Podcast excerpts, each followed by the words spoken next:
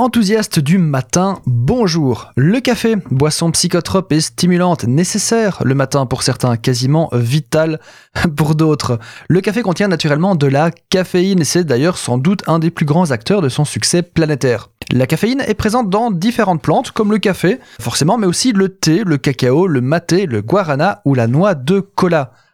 Trouvée à l'état naturel dans ces plantes, la caféine agit alors comme un insecticide naturel afin de paralyser ou carrément tuer les éventuels insectes qui les consomment.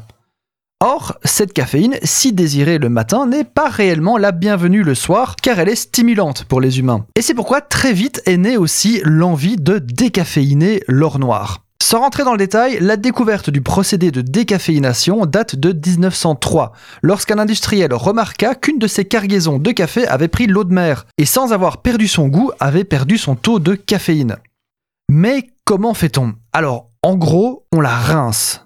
le principe est de solubiliser la caféine du grain non torréfié, donc le grain vert, par un trempage et puis de se débarrasser du liquide de trempage contenant la caféine dissoute. Il y a deux grandes catégories de procédés de décaféination, la naturelle et la chimique. Dans les deux cas, les grains verts sont passés à la vapeur pour les rendre poreux. Le procédé chimique, qui est d'ailleurs le premier procédé utilisé historiquement, consiste à tremper les grains de café vert dans différents solvants chlorés, comme l'acétate d'éthyle ou le chlorure de méthylène, et ces solvants sont ensuite filtrés.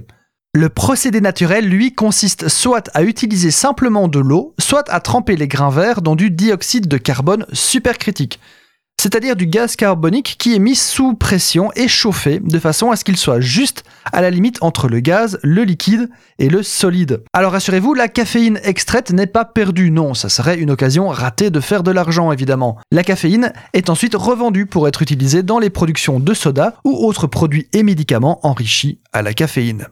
Alors j'en profite pour briser une idée reçue pour les gens souffrant d'ulcères ou d'acidité en général.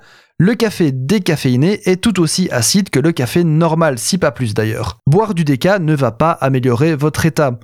En Europe est considéré comme décaféiné tout café dont la teneur en caféine est inférieure à 0,1%. Donc gardons bien en tête qu'il en reste toujours très peu, mais il en reste.